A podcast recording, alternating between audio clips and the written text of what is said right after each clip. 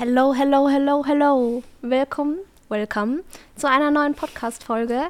Heute beantworten Thomas und ich die Frage, wie werde ich reich? Ich, Daria, will so schnell wie möglich reich werden und äh, erhoffe mir jetzt die besten Finanztipps von Thomas. Ähm, mir geht es darum, das ist jetzt ein bisschen auch für mich eine sehr persönlich wichtige Folge, deswegen habe ich das Thema heute ausgesucht. Und zwar möchte ich ja nicht nur im Alter gut abgesichert sein, dafür spare ich bei uns an, um langfristig mir Vermögen aufzubauen, um im Alter davon zu profitieren. Aber ich will mir ja nicht erst im Alter Eigentum leisten können und erst im Alter einen guten Standard für meine Familie haben. Mhm. Äh, und ich habe gemerkt, dass dieses Problem betrifft nicht nur mich, das betrifft eigentlich meine Freunde und ich würde sagen fast eine ganze Generation, die sich fragt, werde ich mir jemals in naher Zukunft Eigentum leisten können. Und wir haben da schon mal ein bisschen im Büro, wir haben da mit Martin drüber gesprochen, der hat dann gesagt, ja, du musst irgendwo ins Ausland gehen, wo du wenig Steuern auf dein Einkommen zahlst. Das machst du ein paar Jahre, legst gut was an die Seite und dann hast du ausgesorgt. Ist für mich jetzt keine Option. Du hast in einem Video gesagt, du kannst nur hackeln wie ein Depp. Du musst irgendwo ans Land auf Montage gehen und eigentlich das Gleiche tun, alles sammeln und gut anlegen. Auch das ist für mich keine Option. Ich bin dann ein bisschen in die Recherche gegangen und habe herausgefunden, dass es tatsächlich auch von Studien belegt ist, dass seit der industriellen Revolution nachfolgende Generationen nicht mehr mehr verdienen als die davorgehende Generation. Und dass wir nicht den gleichen Standard haben wie unsere Eltern. Und wenn man das vergleicht, meine Eltern hatten in meinem Alter, die hatten drei Kinder, die haben Haus gebaut, die hatten Haus, Hof, Hund, die sind zweimal im Jahr im Urlaub gefahren. Das kann ich mir um Himmels Willen nicht vorstellen. Ich bin froh, wenn ich in meinem Sparbuch einen fünfstelligen Bereich sehe. Niedrigen fünfstelligen Bereich. Ähm, jetzt gibt es Leute, die sagen, ja, das, das liegt halt auch in eurem Lebensstandard. Ihr gönnt euch auch einfach viel. Ihr wisst nicht, wie man zurückstecken kann. Dann gibt es die Stimmen, die sagen, ja, eure Arbeitsmoral. Früher haben wir noch ganz anders gearbeitet. Aber, und auch das ist wieder von diversen Studien belegt, die ich gerne in die Show Notes einfüge, äh, und zwar, dass Millennials Schwierigkeiten haben, Vermögen aufzubauen, weil die Lebenshaltungskosten viel im Vergleich zu damals viel höher sind, auch im Vergleich zum Einkommen. Das heißt, ich habe jetzt viel höhere Ausgaben, was Miete, Lebensmittel, einfach die Lebenshaltungskosten generell im Vergleich zu meinem Gehalt anbelangt. Und ähm, das, obwohl man zum Teil eine bessere Ausbildung genossen hat. Also mit Bachelorstudium, Masterstudium, diversen Weiterbildungen, kann man sich jetzt immer noch nicht mit 30 sein Haus bauen, in der Stadt zumindest. Am Land sieht es wieder ganz anders aus. Aber ich würde dich gerne fragen, siehst du das auch so? Oder ist es, hat man sich damals, hast du dir mit Ende 20 die gleichen Fragen gestellt? Du bist jetzt kein Verhaltensökonom oder kein, kein Wirtschaftsexperte, aber du bekommst es ja schon auch aus deinem Umfeld mit. Du hast Kinder, du machst dir Gedanken. Vermögensaufbau ist dein tägliches Bier. Ja, also ich bin tatsächlich kein Volkswirt, ähm, worüber ich sehr glücklich bin. Aber ähm, ich mache mir natürlich über dieses Thema ganz viele Gedanken. Ähm, gewisserweise ist das, was wir tun, ja, ein, entstanden daraus, weil ähm, die erste, eine der ersten großen sozusagen Claims, die wir auf unserer Website am Anfang hatten, war, es geht darum, ein zweites Standbein aufzubauen neben der eigenen Arbeit, ähm, wo man einfach an der gesamten Wertschöpfung der Welt mitverdienen kann und nicht nur an seiner eigenen Wertschöpfung. Also ich glaube, dass diese, diese Studien, ich meine, würde das jetzt auch nicht bezweifeln wollen, sondern ich glaube, die Realität bildet das sehr gut ab. Es ist, es ist extrem herausfordernd geworden. Ähm, ich meine, du hast vorher das von Martin erwähnt, wir sind ja sehr eng miteinander seit vielen, vielen Jahren. Ich glaube, unsere Meinung dazu ist äh, vergleichbar und sehr nahe. Ich glaube, es ist tatsächlich so, ähm, dass es diese zwei Varianten, zumindest empirisch aus meiner Perspektive, gibt, wo ich heute ähm, Personen in meinem Alter sehe, die ähm, es geschafft haben, ausreichend Vermögen aufzubauen, ähm, um sich innerstädtisch Eigentum zu erwerben, das sie nicht äh, geerbt haben in einer Art und Weise, waren typischerweise Leute, die für österreichische Konzerne im Ausland gearbeitet haben, dort in Niedrigsteuersituationen das gleiche mhm. verdient haben, was sie in Österreich verdienen, sich entsprechend das auf die Seite legen konnten und nach zehn Jahren zurückgekommen sind und ähm, danach auch sehr beständig waren. Ich glaube, das ist ein Thema, auf das ich noch gerne eingehen würde, beständig beim gleichen Unternehmen geblieben sind, dort mit der Zeit ähm, nach oben in den Führungsebenen gekommen sind und dementsprechend gut verdienen und sich das heute leisten können. Ähm, und am Land draußen ist es vielleicht tendenziell generell ein bisschen einfacher, würde ich aber gar nicht so unmittelbar jetzt nur auf diese landstädtische Thematik geben, aber es gibt natürlich dort viele Industriebetriebe eher, die genau dieses Thema haben, dass sie Menschen brauchen, die bereit sind, ins Ausland zu gehen, um ihre Maschinen dort zu montieren, zu betreiben, zu warten das muss teuer bezahlt werden und das wiederum führt dazu, dass diese Leute gut verdienen, äh, in einem Ausmaß, wie man sich das sozusagen als Angestellter, Jungangestellter in einer Großstadt im Dienstleistungsbereich nicht vorstellen kann. Mhm. Also die, äh, die, äh, das, was da aufgerufen wird, wenn du bereit bist, Maschinen aufzubauen in China oder in Saudi-Arabien oder you name it, das sind Beträge, die, ähm, die vielen sozusagen das Wasser im Mund zusammenfließen lassen würde. Aber es ist eben auch ein gewaltiger Einschnitt ins persönliche Leben, weil man muss dort einfach wochenlang hingehen, man kommt nicht nach Hause. Das sind die beiden großen Modelle. Ähm, und ich glaube, es wird noch dramatischer werden, weil ähm, was sich abzeichnet, ist eine zusätzliche, eine zunehmende Zuspitzung in der Wertschöpfung. Das heißt, immer weniger Leute vereinen sozusagen die Wertschöpfung auch unternehmensintern auf sich und immer mehr Leute sind eigentlich sozusagen werden ersetzt durch Artificial Intelligence, durch äh, Automatisierung. Man darf nie vergessen, dass jeder Schritt der Automatisierung den nächsten Schritt einfacher macht. Weil die Automatisierung wird eigentlich nur aufgehalten durch Unregelmäßigkeiten. Und Unregelmäßigkeiten werden durch Automatisierung ja, beseitigt. Somit ja. ist jede weitere Automatisierung dann immer einen Schritt schneller. Ähm, und wir sehen diesen Prozess momentan gerade dramatisch an Geschwindigkeit äh, zuzunehmen durch die Fortschritte in den ähm, vor allem in, in, der, in, den, in, der Mustererkennungsfähigkeit von Maschinen, also das, was wir gemeinhin Artificial Intelligence nennen. Ähm, also ich glaube, das wird sehr herausfordernd werden. Die, ich glaube auch nicht, dass es so stark am unmittelbaren Verhalten, ich habe nicht das Gefühl, dass die jungen Leute mit dem Geld so herumschmeißen. Die, die herumschmeißen mit dem Geld, sind typischerweise die, die, die es eh irgendwo geerbt haben oder die halt aus Umständen kommen, wo man es irgendwie hat diejenigen, die mit wenig kommen, die haben auch wenig zum Herumwerfen, nehmen wir es einmal so, und sind auch häufig sehr sparsam. Aber ähm, wir sind in einer Situation gefangen, wo unser Sozialstaat es erfordert, dass wir ab einer Einkommensgrößenordnung von, ich glaube in Österreich 60.000 Euro bereits im Höchstbesteuerungssatz sind. Das ist dann 50 Prozent, also Höchstbesteuerung 55, aber halt mal 50 Prozent des Einkommens bereits weggeht. Ähm, davor muss man die Sozialversicherung wegziehen, das heißt, das ist auch nicht, die Anfangssteuersätze sind das heißt, sobald ich beginne zu verdienen, äh, geht sehr, sehr viel Geld ähm, in, den, in die äh, allgemeine Staat, den allgemeinen Staatshaushalt. Und das verhindert es eigentlich ähm, effektiv, dass die breite Masse heute noch sich ordentlich Geld auf die Seite legen kann. Ähm, mit der zusätzlichen Problematik und ähm, ich meine, das kann man sich ja auch gerne mit den entsprechenden Leuten auch nochmal ausdiskutieren, dass die Art und Weise, wie in der Sozialversicherung mit unserem Geld umgegangen wird, ähm, um dann unsere Pensionen sozusagen zu sichern, nicht besonders effizient ist. Ähm, das heißt, ich werde, wenn ich das ganze Geld, das ich in meine Pensionsvorsorge selber bekommen würde und in meine eigenen Fonds investieren würde, bin ich mir heute hundertprozentig sicher, dass ich äh, äh, zum Zeitpunkt meiner Pension mehr Geld hätte, ähm, als das ähm, aktuell der Fall ist. Ähm, und das alles führt dazu, dass, äh, dass diese Situation tatsächlich für junge Leute alles andere als lustig ist. Also ähm, Im Dienstleistungsbereich, im städtischen Bereich, das, was ich vorher sagen wollte, ich glaube, was ein, ein, Faktor ist, warum das Land mit der Stadt ein bisschen unterschiedlich ist, ist, im Land draußen sind die Leute, glaube ich, noch viel städter. Und wenn du stät bist, im Sinne von, du fangst beim Unternehmen an und bleibst mal dort und arbeitest dort nach oben, dann kommst du mit der Zeit auch in bessere, Unterne in bessere Gehaltsbrackets hinein und irgendwann mal werden die substanziell.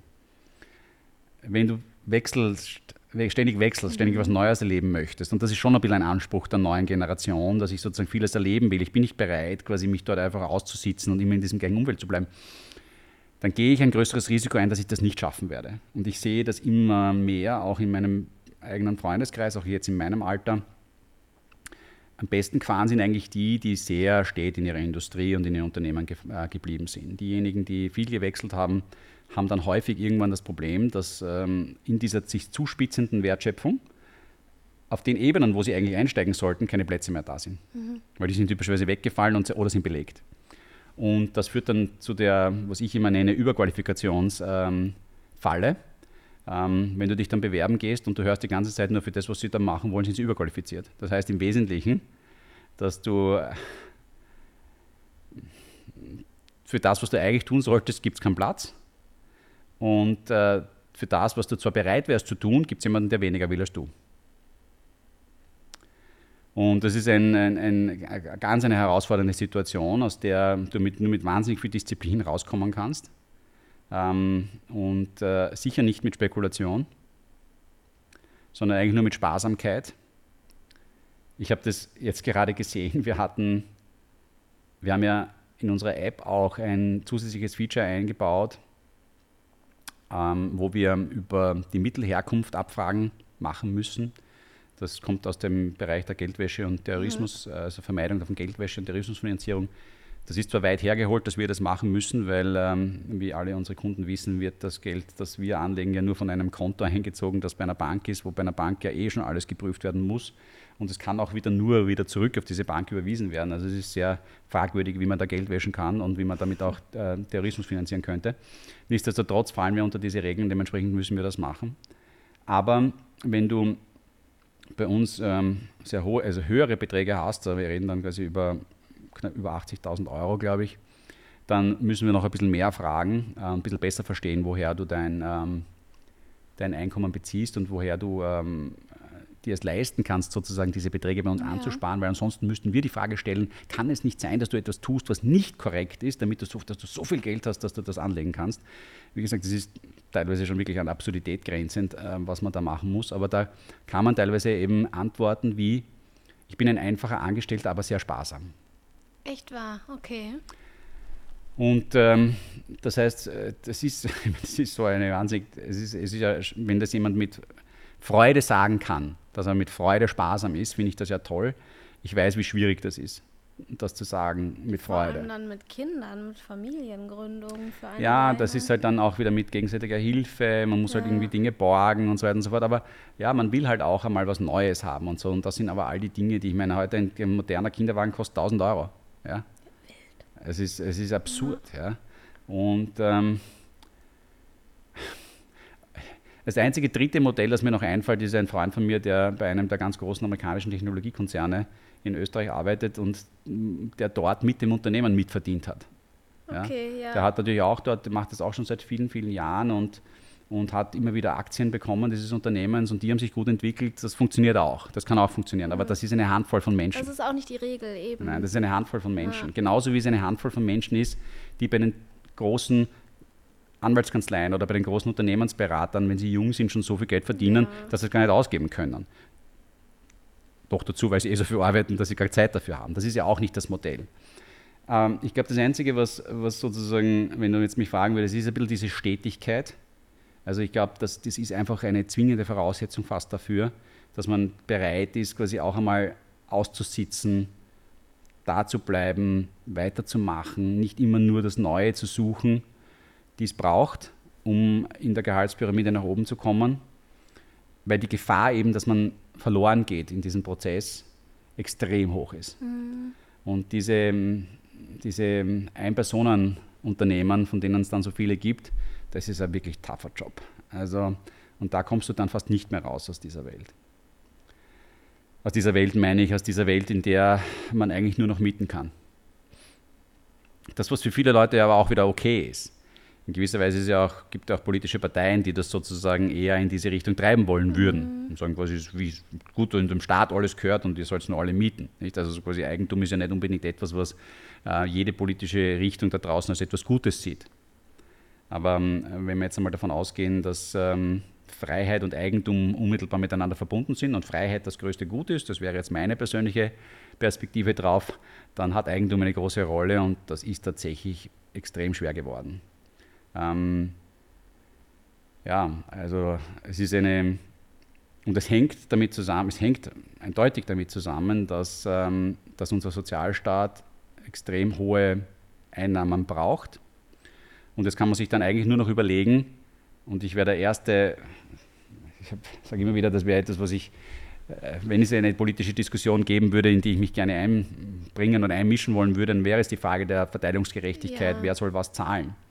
Die Problematik dabei ist das, und diejenigen, die mich kennen, wissen ja, dass ich sozusagen hier viele Seiten kenne. Ähm, und ähm, einerseits sozusagen komme ich aus einem sehr überschaubaren Umfeld, ähm, einer kleinen Landwirtschaft in der Steiermark, wo man für jeden Euro schwer hart, schwer hart, hart arbeiten musste.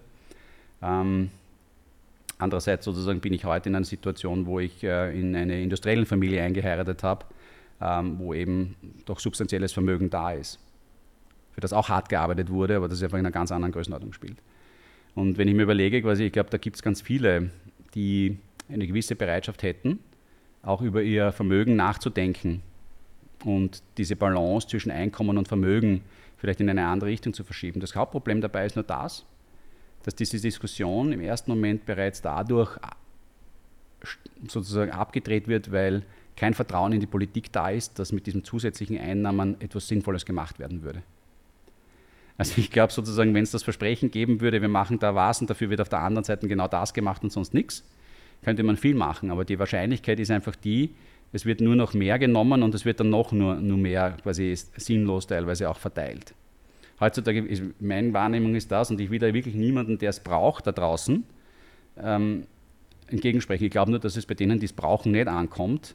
Das, was wir momentan sehen, dieses ständige Verteilen mhm. mit der Gießkanne von irgendwelchen 50, 60, 500 Euros, die irgendwie jeder kriegt, der es braucht und der es nicht braucht. Ähm, schwierig. Also wie gesagt, ich glaube, das Vertrauen ist nicht da in die Politik, dass mit Mehreinnahmen etwas Sinnvolles gemacht werden würde. Daher kommt diese Diskussion, wie schaffen wir es, die Arbeit zu entlasten, nicht voran. Und ist es völlig absurd zu fördern, dass man die Einkommenssteuer senkt? Nein, aber du kannst sie nur senken, wenn du als Staat gewisse Ausgaben hast, musst du entsprechende Einnahmen haben. Wenn du die Einkommenssteuer senkst, musst du es woanders hernehmen. Das kannst du im Wesentlichen dann nur noch aus Vermögen oder Unternehmensbesteuerung und solche Dinge machen. Unternehmensbesteuerung schwierig, weil dann internationaler Wettbewerb, dann gehen die Unternehmen ja. woanders hin, ja. habe ich keine Arbeitsplätze mehr, ganz schlecht. Schwieriges Thema. Du kannst sagen, okay, ähm, Verteilungsgerechtigkeit. Ich meine, ist es fair, dass äh, jemand, der, wo die Vorgeneration und vielleicht sogar die Vorvorgeneration viel ähm, äh, geleistet hat, das sozusagen steuerfrei übernehmen kann, auch wenn er selber nichts mehr leistet, die Erbschaftsdiskussion. Natürlich auch nicht ganz einfach, weil das meiste Geld, das heute sozusagen vererbt wird, wurde schon mal versteuert. Und zu sagen, quasi, jetzt habe ich eh schon nochmal Steuer drauf gezahlt, jetzt soll nochmal drauf Steuer gezahlt werden. Ich möchte, ich bin frei, das ist mein Geld, ich mache damit, was ich möchte. Ähm, aber ich glaube, diese Diskussion ist genau die, die ich meine. Ich glaube, die ist deshalb so unmöglich, weil, weil ähm, kein Vertrauen da ist, dass mit äh, Einnahmen aus diesem Bereich etwas Sinnvolles gemacht werden würde.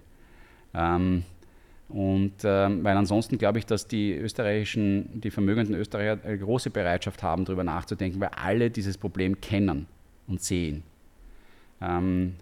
Jetzt kommt noch ein bisschen das Thema dazu, dass sie natürlich aber auch wieder sehen, dass wir, dass wir eine Gesellschaft haben, die die sich vielleicht nicht mehr ganz so anspannt äh, in ihrer Leistungsbereitschaft, wie Sie das vielleicht gemacht haben in Ihrer Zeit. Das ist schon so dieses, ähm, vielleicht eines von den Themen, und ich will auch niemanden, man darf ja nichts generalisieren. Ja? Mhm. Aber ich sage immer mal so, wenn du halt ein Sozialstaat bist, der versucht, allen, die es braucht, zu helfen, dann geht das nur das, wenn diejenigen, die helfen können, sich eigentlich zu ihrer maximalen Leistungsfähigkeit anspannen. Und anspannen bedeutet sozusagen, wenn du Vollzeit arbeiten kannst, dann musst du Vollzeit arbeiten. Jetzt sind wir in einer freien Gesellschaft, deswegen kann niemand sagen, quasi, du musst Vollzeit arbeiten. Und diese Bereitschaft, Vollzeit zu arbeiten, ist zurückgegangen. Das wiederum führt dazu, dass geringere Einnahmen da sind. Auf der anderen Seite muss ich aber gleichzeitig vielen Leuten helfen. Und das ist halt auch wieder so. Der Staat ist da in einer ganz schwierigen Situation. Ähm, was wiederum dazu führen würde, dass er im Zweifel, wenn er mehr einnimmt, quasi das dazu die, äh, verwenden würde, die alten Löcher zu stopfen. Und diese alten Probleme, das nicht finanzierte Pensionssystem, die werden nicht angegangen, weil derjenige, der es angeht, bei der nächsten Wahl verliert.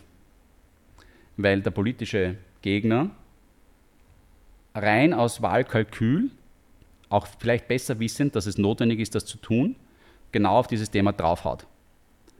Und auch da ist es wieder so, man kann viele Situationen darstellen, so dass sie Sinn machen in dem Moment.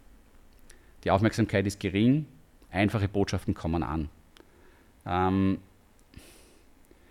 also es ist, in, es ist wirklich eine, wir, sind eine, wir waren, wir waren, glaube ich, immer in herausfordernden Situationen. Es ist auch immer noch einen Schritt weiter gegangen. Aber diese traurige Situation mit den, mit den deutlich, und es ist ja gar nicht, das Problem ist jetzt nicht, sind nicht die Steuersätze. Es ist nicht die, Fra ist nicht die Frage, ob ich 50 Prozent von hohen Einkommen besteuere. Das Problem ist, dass ich ab 60.000 Euro mit 50 Prozent besteuere. Mhm. Wenn ich ab 200.000 Euro mit 50 Prozent besteuere, schaut die Welt ganz anders aus. Also das nicht, das sind nicht die Sätze, sondern sind die Grenzen. Ja, okay. Das sind die Grenzen. Jetzt haben wir die kalte Progression. Ähm, das heißt, dass sozusagen diese zunehmende Besteuerung meines Einkommens, das sozusagen über die Zeit steigt, während die Grenzen gleich geblieben sind, weil sie sich nicht verschoben haben. Das heißt, ich habe immer mehr Steuer gezahlt, äh, jetzt ja abgeschafft. Das wurde politisch zumindest in Österreich jetzt einmal entschieden. Ich muss aber denken, ich hatte Jahrzehnte davor, wo das nicht der Fall ist. Diese 60.000 Euro oder 55.000 Euro, die es vielleicht vorher waren, die sind seit, ich weiß nicht, Jahrzehnten so. Das heißt, also vor Jahrzehnten habe ich quasi, da war, da war ich nämlich mit dabei mit 60.000 Euro noch jemand. Ja, und habe dann endlich einmal, und dann, das hat man jahrzehntelang nicht angegriffen. Und das, und das ist dann all denjenigen, die halt quasi in Arbeitseinkommen quasi gekommen sind, die klassische Angestellte, der sich ja nicht umsonst als sozusagen, wenn du so willst, Steuertrottel der Nation empfindet, weil er natürlich auch noch die Wahrnehmung hat, dass alle, die selbstständig sind, es sich ein bisschen besser richten können, weil sie halt ihren Kugelschreiber in die Firma rechnen ja, und im Zweifel dann auch noch ihr Auto. Ähm, jetzt das Elektroauto auch noch komplett in die Firma mhm. rechnen können und keinen Selbstbehalt dafür zahlen.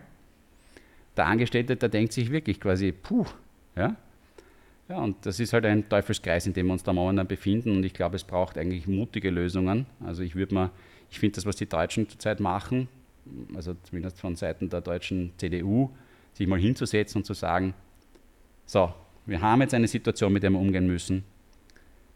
Lass uns mal frisch drüber nachdenken, wie wir das angehen wollen. Was sind die Steuern, die wir einheben können? Was ist heute gerecht? Äh, lass uns das ganze System von vorne nochmal anschauen. Ich glaube, diese Diskussion ist absolut notwendig in unserem Land. Ähm, ich glaube, wir müssen genau das Gleiche machen. Wir, müssen, wir haben ein Einkommensteuergesetz, das eine derartige Komplexität er erreicht hat, dass es auch nicht mehr managebar ist. Also ich glaube, es muss sich ein Finanzminister natürlich mit dem Backing des Kanzlers einmal hinsetzen und sagen, quasi, wir müssen das auch frisch angehen. Ja. Wir brauchen ein neues ESDG, kein, kein angepasstes Einkommensteuergesetz, sondern wir brauchen ein neues, was einmal wieder clean House gemacht wird, wo man gesagt hat, quasi so machen wir das jetzt. Das ist natürlich wahnsinnig riskant, das macht sicher falsch im ersten Moment weil du so viele Zusammenhänge gar nicht einschätzen kannst, was passiert. Aber ich glaube, wenn wir nichts machen, ist, noch viel, ist, es, ist es definitiv falsch. Und geht auf Kosten der nachfolgenden Generationen. Ja, genau. Und ich habe es äh, in einer anderen Folge mal gesagt, ich meine, ja, was kannst du machen? Du kannst ide idealerweise denkst nicht an dich, sondern an deine Kinder und nimmst das, was du dir angespart hast und legst es zur Geburt deines Kindes gleich in einen breit gestreuten Fonds und lässt es dort. Weil die Jahre sozusagen, die du verpasst hast, das zu tun, weil es nicht in der Möglichkeit da war, vor 20, 30 Jahren, wie es heute möglich ist, das sehr günstig zu machen. Ähm, diese 30 Jahre hast du verloren und die sind sehr, sehr kostbare Jahre. Also jeder, der sich leisten kann, ein paar tausend Euro zur Geburt seines Kindes auf die Seite zu legen, in einen, in einen breit gestreuten Aktienfonds, das ist die sicherste Art und Weise, wie dieses Kind ähm, zu, später mal zu einem kleinen Vermögen kommen kann. Ähm, eigenen Vermögen, weg von der Abhängigkeit von irgendwelchen Staaten. Ähm, ich meine, ich würde es mir wünschen, und Bill Eckman, und ich habe das letztens auch erwähnt, hat es damals auch vorgeschlagen, dass der Staat das auch machen kann. Ich sehe auch keinen Grund, warum das nicht der Fall wäre. Genau, warum hat Österreich ja. noch keinen Staatsfonds?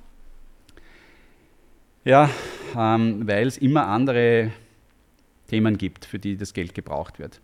Das ist keine Diskussion, die komplett neu gewesen wäre. Ich glaube, gerade in der Neuausrichtung der ÖPAC hat man das auch diskutiert, dass man die Dividenden ähm, der staatsnahen Betriebe in Österreich, wie man so schön sagt, also mhm. also diejenigen, die halt in, ähm, noch in einem signifikanten Prozentsatz im Staatsbesitz sind, tatsächlich auf die Seite legt äh, und langfristig zum Wohl der Österreicher anlegt. Es gibt das Budget, hat immer andere Notwendigkeiten und dementsprechend sozusagen will man sich dann natürlich, und da verstehe ich auch die, die Finanzminister, um keinen spezifischen zu nennen, ja, es ist auch kein spezifischer, ähm, zu sagen, ja, ich habe lieber doch die Möglichkeiten, da quasi zu jonglieren und will es nicht fix gebunden haben. Mit der Problematik, dass wenn ich mich heute fix binde, dann potenziell mein politischer Gegner, wenn er es dann wieder ist, äh, diese fixe Bindung eh wieder aufhebt. Ja. Also es ist, äh, das ist schon, schon zäh. Das ist ähm, unbefriedigend, ja. Es ist auch, und auf der anderen Seite könnte man sich jetzt überlegen, ja, aber dann, dann müssen halt die ganzen reichen Leute was machen. Dann müssen die dir, zum Beispiel, wenn das so ist, zum Beispiel, dass du, man könnte ja sagen, schau, ein, die Anlage in einen breit gestreuten Aktienfonds ist eigentlich, wenn man es 10, 15 Jahre macht, so gut wie risikofrei. Weil die, auch wenn ich in einem schlechten Zeitpunkt kaufe, das heißt, wenn es gerade sehr teuer ist, der Tipp, der sich danach ergibt, wenn das korrigiert wird, sich über diesen Zeitraum wieder auswäscht. Das stimmt sicher nicht, wenn ich in Teilaktienmärkte investiere. Japan als bestes Beispiel, das hat sich 30 Jahre nicht erholt. Aber wenn ich global investiere, war das bis dato, seitdem man Daten hat, immer noch der Fall. Jetzt könnte ich also sagen, warum gibt es denn da nicht viele reiche Leute, die sagen, ich garantiere euch das. Wenn du das machst, du gibst deinem Kind 7000 Euro, dann stelle ich sicher, dass das nie weniger wird als diese 7000 Euro die regulatorischen Hürden, die du da durchgehen müsstest, damit du das machen könntest, sagen dürftest, das das ist, damit, damit hast du schon verloren. Ja. Wirst du nicht machen. Das wird nicht funktionieren. Das heißt, es muss entweder musst du selber machen als Elternteil ähm, oder der Staat müsste es machen. Ähm, und ich glaube zum Beispiel, in gewisser Weise haben wir auch immer wieder gehofft, unser Produkt ist eigentlich für Nationalstaaten gebaut. Mhm. Es ist ein globales Produkt, es hat ja. eine globale Rendite aber es bezieht trotzdem die Wertschöpfung am Standort, die Arbeitsplätze mit ein. Das heißt, ich investiere mein Geld nicht in die Tokyo Railway, mit der ich überhaupt nichts am Hut habe, sondern an die Unternehmen, die auch in unserem Land Geld investieren, Arbeitsplätze schaffen und damit zum volkswirtschaftlichen Vorankommen beitragen.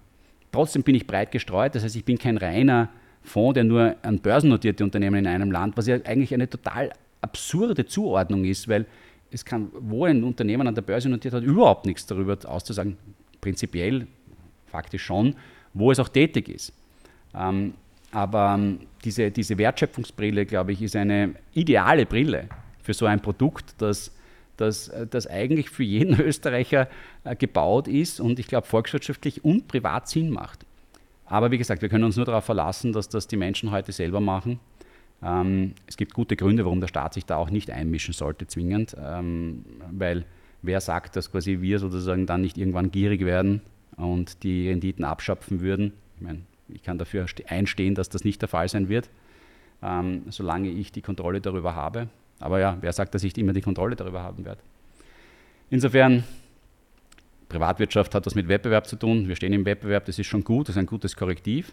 Das heißt, ähm, ja, aber zurück zu deiner Frage. Also ich glaube, es ist wirklich eine, es ist eine, es ist eine sehr herausfordernde Situation. du kannst eigentlich Teil. Achso, also ähm, Sparsamkeit, ähm, wahrscheinlich nicht auf sich selber schauen, sondern auf die nächste Generation, ähm, den Zinseszinseffekt ausnutzen in der, dahingehend, idealerweise nicht am Kapitalmarkt spekulieren.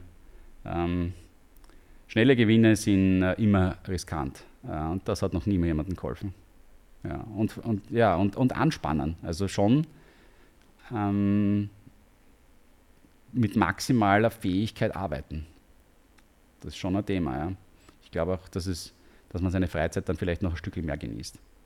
Aber wir haben gerade gesehen, jetzt auch in einem Beispiel, nicht einmal börsennotiert, aber ein Unternehmen in Oberösterreich, wo die, wo die, wo die äh, Beschäftigten äh, bereit waren zu, einer, zu einem Deal, wo sie 10 Prozent, wie ist das, glaube ich, 15 Prozent weniger arbeiten müssen, Zeit, und 10 Prozent weniger Zeit kriegen.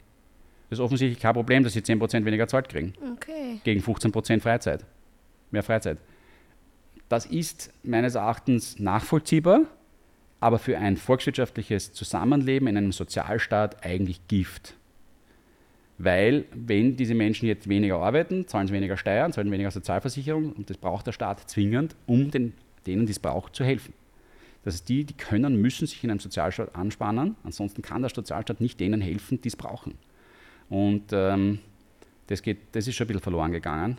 Ähm, ja, das ist meine, meine, my two cents. Ja, und wenn wir jetzt nochmal ins Hier und Jetzt kommen, also was ich machen kann, um mir langfristig Vermögen aufzubauen, wird deine Antwort sein, breit gestreut investieren? Wird deine Antwort sein, bei Sunrise zu bleiben, bis ich in Rente gehe. Was hast du noch für Tipps, Ratschläge? Oder wie, wie hast du es Ich glaube, gemacht? äh, ich glaube, mein. Oder äh, wie würdest nein, wie würdest du es machen, wenn du jetzt ja. ähm, mit 18 oder mit deinem ersten Gehalt, wie würdest du starten? Ja, ich meine, meine Situation ist vielleicht jetzt äh, nicht, nicht allgemein anwendbar. Ja. Nicht? Also ich, ähm, ich komme so aus dieser Welt, wo, äh, wo eine unglaubliche, ich meine, ich habe, die will mich da irgendwie nicht herausstreichen in irgendeiner Art und. Weise, ja, aber ich habe ich hab in meinem ersten Job schon sehr, sehr, sehr gut verdient, weil ich auch nichts getan habe, außer zu arbeiten. Ähm, das heißt, ich habe mein, ähm, ich habe in meinem, von Beginn an meiner Karriere, nachdem ich zwei Studien abgeschlossen habe, in mehr oder weniger der Regelstudienzeit von einem Studium, danach einen Job begonnen, der sehr, gut, sehr, sehr gut bezahlt hat, allerdings also schon weit über der, ähm, der, ähm, der 50-Prozent-Grenze und der auch keinen, wirklich so gut wie keine Möglichkeit gelassen hat, das Geld auszugeben. ähm, ja, und das ist halt irgendwie das, das ist halt ein Leben, das musst du halt wollen. Ja? Also das würde ich nicht jedem wünschen wollen. Ähm, muss man auch nicht machen. Aber das, ja, das war natürlich eine Variante, es zu tun. Ja? Und das sind auch, natürlich haben es die Leute, die, die, die Bereitschaft, die, die diese Bereitschaft haben. Ich bin auch jeden Montag im Flugzeug gesessen, irgendwo hingeflogen, war am Wochenende da, warst nur müde, kannst eigentlich nichts machen. Das ist schon, also das ist ein, ein sehr eingeschränktes Leben ähm, eines Unternehmensberaters oder eben, ähm, ich würde mal sagen, Anwalts äh, in den großen Sozietäten, wo, dieses, wo das möglich ist in jungen Jahren. Oder Investmentbanking oder irgendwelche solche Jobs im Ausland. Ja, und eine, das eine führt dann zum anderen. Ähm, ich glaube, das, was wir heute machen, ist auch nicht so besonders eindringlich, einträglich, aber wir haben, ich wir zehren sozusagen, sowohl der Martin als ich, zehren halt vor dem, dass wir beide halt jahrelang, er für McKinsey, ich für Boston Consulting ähm, und danach für einen Private Equity Fonds in meinem Fall gearbeitet haben, äh, wo wir sehr gut bezahlt bekommen haben und das ist Geld, das wir heute investieren, um Sunrise zu bauen. Ähm, mit großem, ebenso großen finanziellen und persönlichen Einsatz. Ähm, ich glaube, wir haben uns lange genug darauf vorbereitet, dass die unternehmerischen Risiken, die wir eingegangen sind, überschaubar waren. Ähm, dadurch, dass wir so viel selbst finanziert haben, gehen wir auch nicht die Risiken ein, die klassischerweise Gründer eingehen würden, sondern wir sind sehr darauf bedacht, ein sehr stabiles Geschäft zu bauen. Ja, Haben wir noch irgendwas Ermutigendes für mich heute? Naja, ich glaube ich glaub schon, dass ähm, ein Thema, das wir vorher hatten, du hast gemeint, sparsam sein, so viel wie möglich mehr oder weniger sinnvoll auf die Seite zu legen, das jetzt Sunrise ist oder wenn man sich es zutraut, mit, äh, mit mehr Eigeninitiative zu machen, auch über äh, breit gestreute Aktienfonds, die man über andere Depots anlegt, äh, ist, ähm, ist sicher das Thema, sich gut zu überlegen, wen man wählt.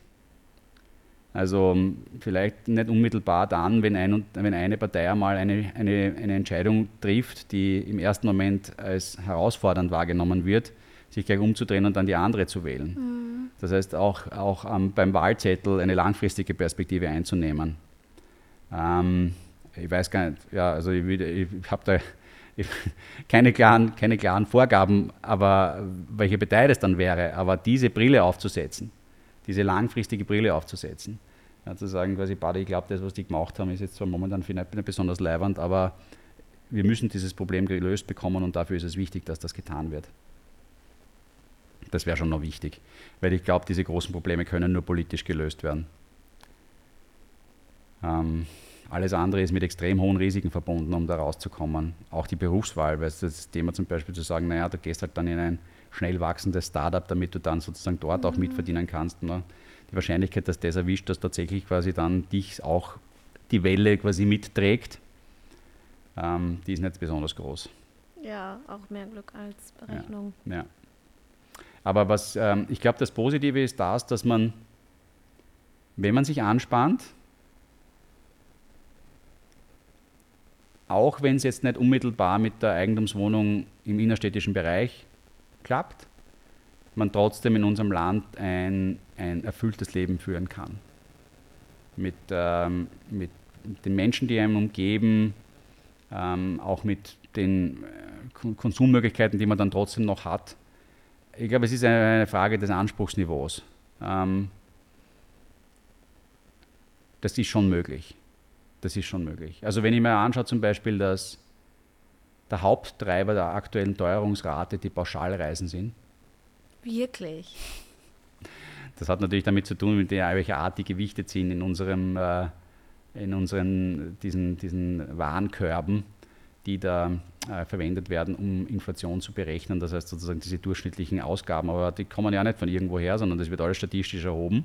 Und das, die, die Preissteigerung bei den Pauschalreisen ist der große Inflationstreiber, zumindest den Medien zu entnehmen. Ich habe es mhm. jetzt nicht mhm. überprüft. Ja, okay. Dann mache ich mir jetzt, noch, mache ich mir jetzt noch keine so großen Sorgen um ja. den allgemeinen Lebensstandard, nicht? Klar. Aber es ist, es ist, äh, das soll jetzt nicht blöd klingen. Ich glaube, es gibt natürlich auch viel altes Geld da.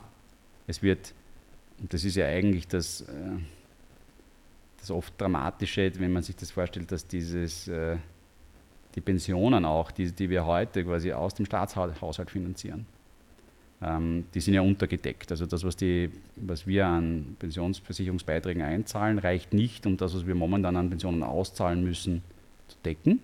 Das heißt, das, was wir klassischerweise Umlageverfahren nennen, was ja heißt, quasi die jetzige Generation zahlt für die Alten und so weiter und so fort, das reicht momentan nicht. Dementsprechend muss aus dem allgemeinen Budget zugeschossen werden. Milliarden. Und jetzt überlege ich mir, was da eigentlich passiert. Jetzt wird also quasi hier Geld von uns allen genommen, die heute Steuern zahlen, um Pensionen zu zahlen. Erworben, wohlerworbene Rechte, alles gut so. Was passiert mit diesen Pensionen? Da gibt es jetzt viele, die nicht viel Pension kriegen. Die brauchen jeden Cent und die würden sogar noch ein bisschen mehr brauchen. Da gibt es aber ganz viele, aufgrund dessen, dass man diese Themen natürlich auch erst über Zeit angegangen, die viel mehr kriegen, als sie eigentlich verbrauchen. Und die schenken es dann her, nämlich an ihren eigenen Enkel. Und das ist die Frage quasi, wie komme ich dazu? Mhm. Da heute was zu finanzieren, das nicht einmal dem zugute, zugute kommt, quasi für den es vorgesehen war, sondern der spart und schenkt es dann her. Das ist, da ist schon viel schief gegangen, auch äh, weil man lange Zeit nicht drauf hingeschaut hat. Und noch einmal, ich glaube, es gibt ganz viele Situationen, wo die Leute nicht genug kriegen. Sondern es gibt, aber es gibt mindestens genauso viele, wo die Leute das, was sie kriegen, nicht brauchen, um zu leben, weil sie Eigenheim haben, weil sie keine Mieten zahlen müssen, sondern sich von ihrer Pension ordentlich was absparen und das dann herschenken. Und das ist eine komplett ungesteuerte Umverteilung zwischen denjenigen, die heute leisten und potenziell solchen, die heute vielleicht nicht sich anspannen, weil sie sagen, ich kriege eh die ganze Zeit von der Oma ein bisschen Geld. Also ich will jetzt nicht generalisieren und das wird in vielen Fällen wird das auch Sinn machen und, und ich, ich bin so niemandem neidig. Mhm. Ich sage nur, als gesellschaftliches System kann das nicht wirklich funktionieren.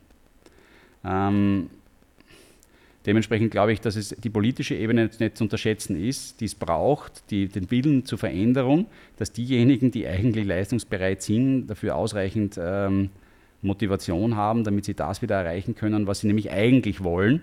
Und das ist, das ist eigentlich, glaube ich, Freiheit. Ähm, ich glaube, wenn uns etwas alle eint, wurscht über welches politisches Couleur, ist, dass wir schon alle in einer unglaublichen, großzügigen Welt der Freiheit aufgewachsen sind. Das heißt, total selbstverständlich hinnehmen, der Verlust von Eigentum diese Freiheit aber massiv einschränkt. Das passiert schleichend, aber ist ein ein Rezept, das uns irgendwann diese Freiheit rauben wird. Und die Freiheit, die wollen wir alle nicht hergeben und für die müssen wir heute kämpfen und für die müssen wir immer kämpfen. Und dafür braucht es, glaube ich, politischen Willen, an dem wir alle ausdrücken können am Wahlzettel und wir sollten den meines Erachtens dorthin leiten, wo wir im ersten das Gefühl haben, dass die Leute unsere Freiheit sichern. Das ist ein sehr guter Appell zum Abschluss der Folge. Geht's wählen?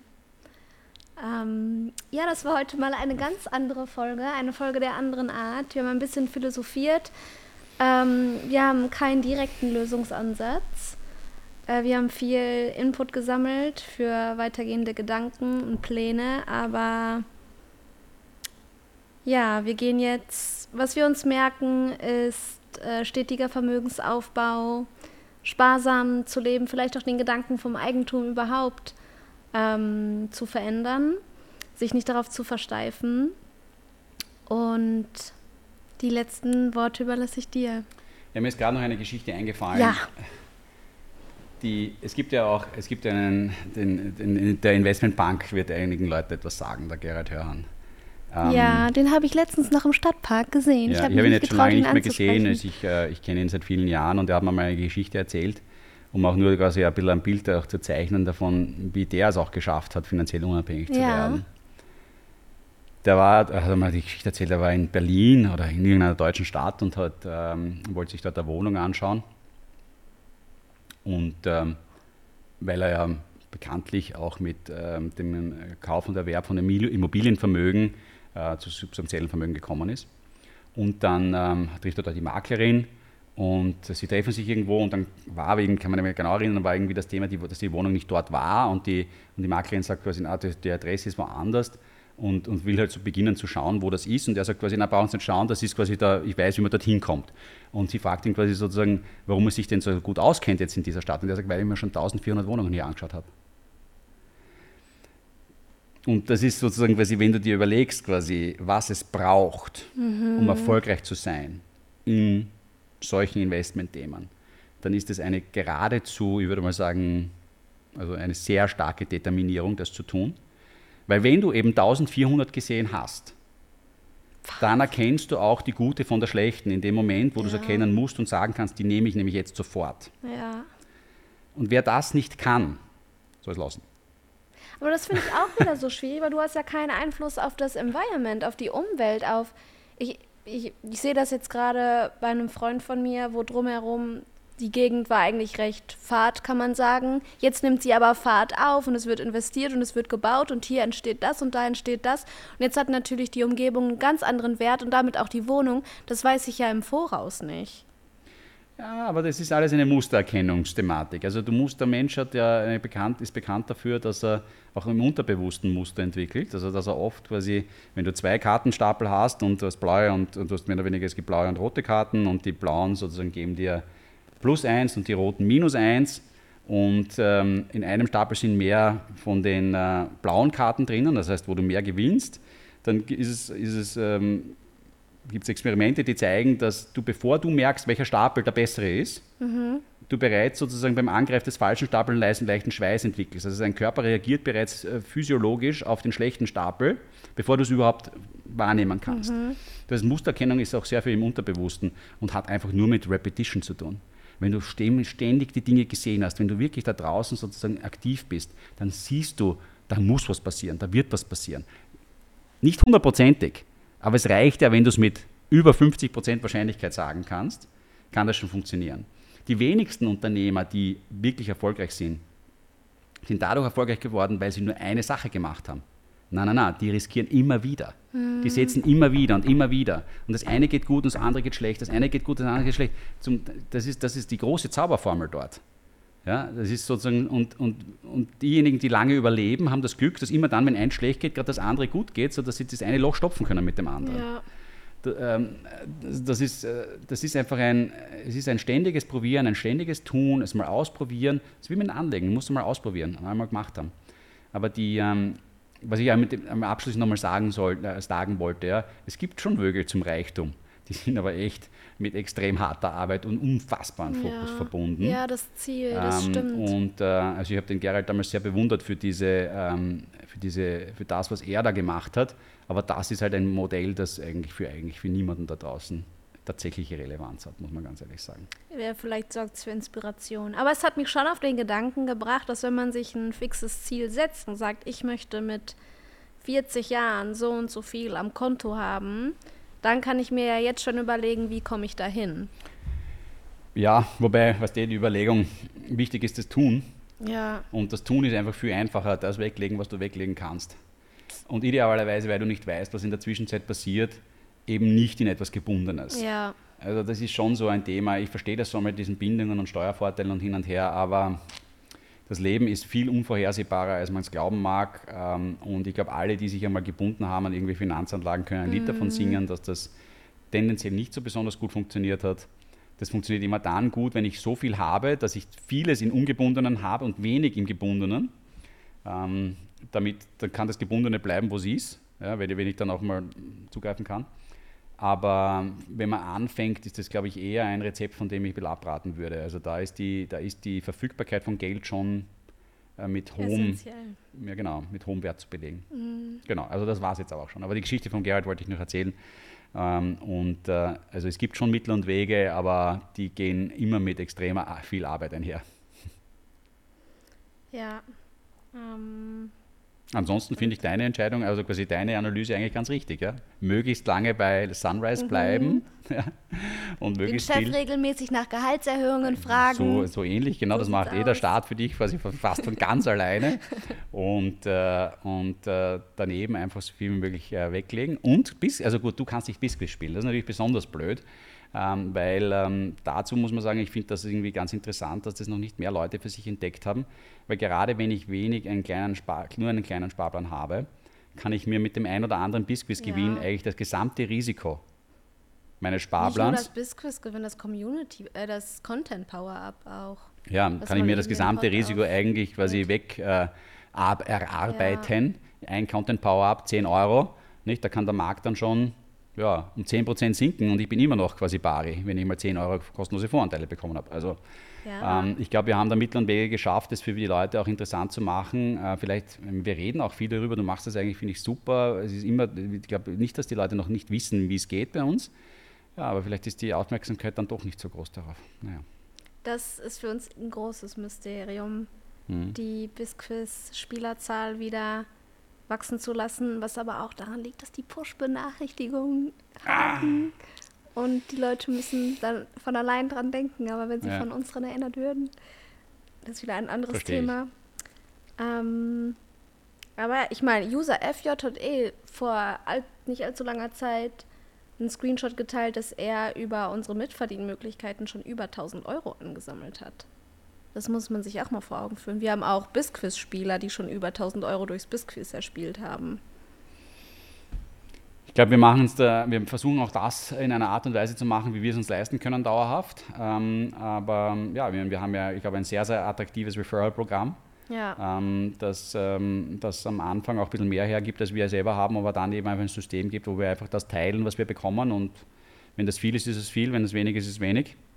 Aber es ist einfach fair und es kann funktionieren. Ja. Ähm, weil ich kriege jetzt immer wieder diese 80 Euro Angebote wieder von einer großen britischen äh, Digitalbank. Es tut mir leid, das können wir uns nicht leisten. So, ähm, damit können wir die Folge abschließen, würde ich sagen. Hast du noch abschließende Nein, Worte? Danke vielmals für deine Fragen und äh, ich freue mich auf die nächste Folge und danke fürs Zuhören.